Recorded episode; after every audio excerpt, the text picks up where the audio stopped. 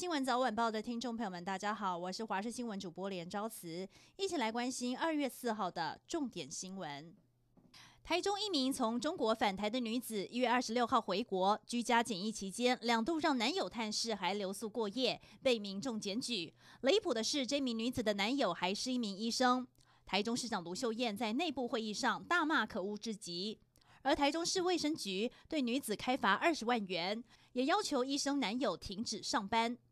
台中市医师工会理事长听闻消息很讶异，认为身为医师，这是非常不当的行为。台湾疫苗进度卡关，原本卫福部长陈时中说，最快三月国人可以开始施打，但因为各国疯抢疫苗，现在可能要延到六月。陈时中昨天也说，等到六到七成的人都打过疫苗之后，国人有了保护力，台湾就会开始入境普筛，到时候边境就能逐渐解封。不过，感染科医师说，普筛各国早就在做了，台湾应该尽早实施，而且除非台湾买得到保护力比较高的疫苗，否则就算国人打得到疫苗，台湾还是存在高风险。部立桃园医院清零计划来到第二天，也是关键的群聚感染观察期的最后一天。这次清零计划一共要裁减两千一百三十六人，不过执行长透露，昨天裁减人数大约一千一百多人，进度已经超前，预计三天内清零计划就会如期完成。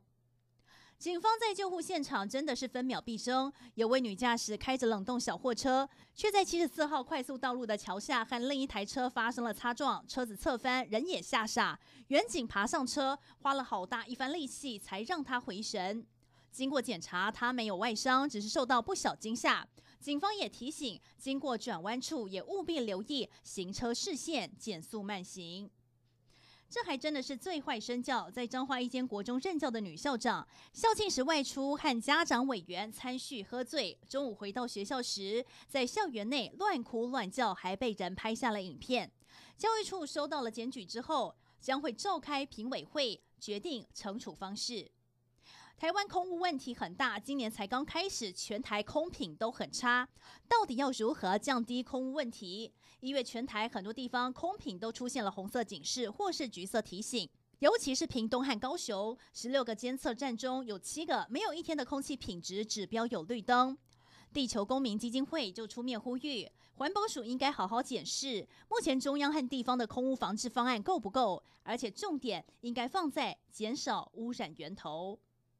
高雄市议员黄杰罢免投票倒数两天，双方都卯足全力拉票。先前为总统蔡英文登高一呼力挺黄杰，而民进党也开始动员，连刚当选台北市党部主委的吴怡农、立委于天都南下助阵。而罢捷团体这边，在明天晚上将会举办一场罢捷之夜，国民党立委郑丽文、许淑华都将现身来站台。这场罢捷投票几乎成了蓝绿对决。